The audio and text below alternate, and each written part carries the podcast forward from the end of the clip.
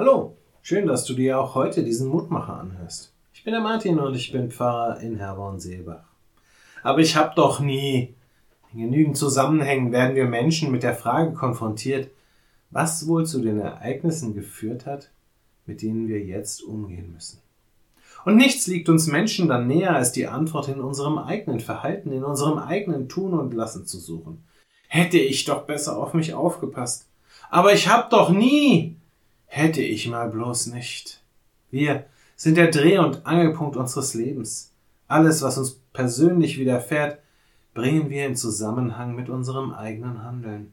Und meist haben wir doch nichts getan, was das erlebte Leid auf irgendeine Weise rechtfertigt.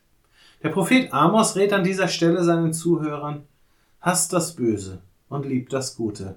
Richtet das Recht auf im Tor, vielleicht wird der Herr der Gott Zebaoth gnädig sein. Amos Kapitel 5, Vers 15. Die Stoßrichtung ist ganz klar. Tut das, wovon ihr behauptet es zu tun. Aber erwartet nicht, dass ihr euch damit eine goldene Nase verdient. Vielleicht wird Gott gnädig sein. Wir können uns bei Gott nichts verdienen. Wir können nicht das eine geben und dafür etwas Bestimmtes erwarten. Wer immer nur Gutes tut, in der Erwartung, dass ihm dann auch nur Gutes widerfährt, der wird Enttäuschung erleben. Und auch nicht jeder, der mal Schlechtes getan hat, wird deswegen Schlechtes erleiden müssen. Aber darauf kommt es doch auch nicht an. Nicht das, was ich davon habe, sollte im Mittelpunkt stehen, sondern immer das, was die anderen davon haben. Paulus schreibt, lebt als Kinder des Lichts. Epheser 5, Vers 8.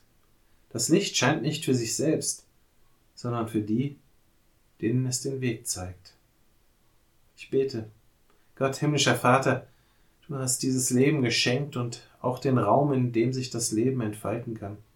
Du weißt, wie sehr wir immer wieder darum bemüht sind, in diesem Raum für uns das Beste herauszuschlagen.